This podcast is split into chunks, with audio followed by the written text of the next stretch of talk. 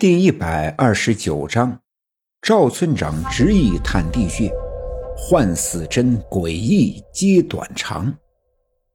这个地穴的入口就在王革命家的屋子里，要不是那场意外的地震，也许永远无法被发现。那么，这个庞大的地下隧道或许将成为永远的秘密。我爸爸平日里胆子最大，做事最谨慎。遇上危险的事情也最冷静，这也是他能成为刘家镇的治安小分队的队长的原因。而当他深入这个诡异神秘的地穴，在遭遇了一些离奇的事情之后，竟然在一片大火烧成灰烬的好似一片炼狱的地方，见到了失踪已久的王革命。当我爸爸见到了王革命的时候，甚至忘记了自己的身体。正被王革命的那根毛线绳一下下的拉进那片灰烬，也忘记了后背已经被尖锐的石子划破钻心的疼，更忘记了自己身处几丈深的地下洞穴，而地面上还有那么多人在焦急的等待。我爸爸看着王革命，心里五味杂陈。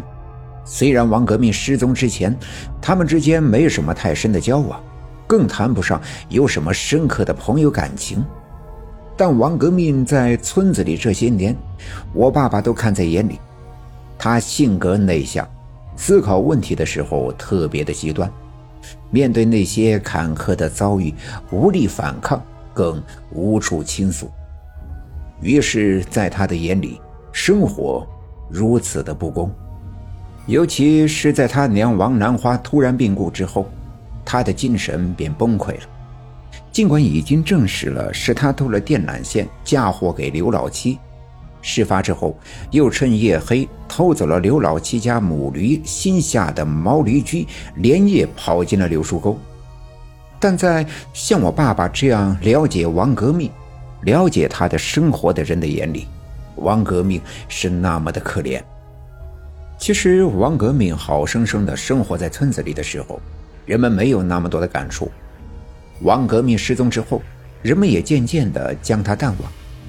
其实我爸爸也如此。而当他再次见到王革命，再次看见他脸上那一如既往的哀怨的表情的时候，我爸爸却心生怜悯。不，这也许不是怜悯，仿佛王革命的那些坎坷、那些隐忍、那些压抑。完全转嫁到了自己的身上。这种感觉让我爸爸一下子想起了这些年所经历的种种。尽管跟王革命的遭遇相比算不上什么，但在我爸爸的心里，此时此刻却将这些悲伤的情绪无限的放大。我爸爸的心里感受到了巨大的压抑，也正是这种压抑，让我爸爸放弃了挣扎。我爸爸站起身，随着王革命一下下的拉扯毛线绳，便一步步的走向王革命。脚下的灰烬还残留着燃烧的余温，甚至还有没有熄灭的火星。但我爸爸却毫不在意，目不转睛的盯着眼前的王革命，眼角噙着眼泪。再说地面上。自从我爸爸坐着吊筐下到四丈五尺深的地穴之后，赵村长的担心便开始了。即便抛开和我爸爸的亲戚关系不谈，就算是刘家镇的任何一个人下去，赵村长都会担心不已。赵村长当了大半辈子村长，整个刘家镇的一草一木、一老一小，在他的眼里都好似自家的财产、自家的人。就算那些心怀不轨、游手好闲的家伙，就算那些平日里经常遭到赵村长训斥的家伙，一旦身犯险境，赵村长都会担心。更何况下去的是他的本家外甥，更是他的得力助手小分队长老郑。别看平日里大大咧咧，但当他亲自绕起露露，把我爸爸送下去之后，便板着脸。皱起眉毛，侧着耳朵，认真地听着下面的动静。第一声鞭炮响，表示我爸爸到了底下。于是接下来的好半天都没了我爸爸的消息。我站在我奶奶的身后，拽着我奶奶的衣襟，看着前面那个漆黑的大洞。我知道我爸爸就在里面。过了一阵子，下面没有一丁点的动静。赵村长沉不住气了，对老郑说：“老郑啊，你把吊筐摇上来，把我送下去。我去看看老二。这么半天了，咋一点动静都没有？”大家伙一听说赵村长要下去，便都上来阻拦。那么大年纪了，又是一村之长，大家伙怎么可能让他只身犯险？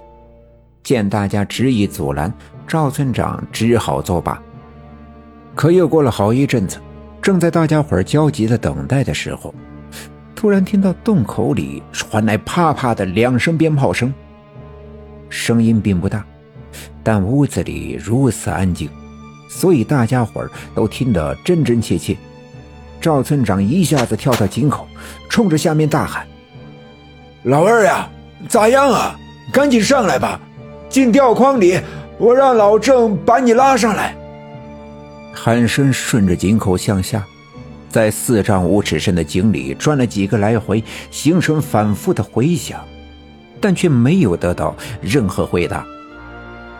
赵村长再也待不住了，便又对老郑说：“赶紧的，把吊筐整上来，我下去看看。”说着，便脱掉外衣，挽起裤脚，撸起袖子，准备下去。大家伙又上来阻拦。赵村长一瞪眼睛：“你们要是不让我下去，那你们下去，谁来？”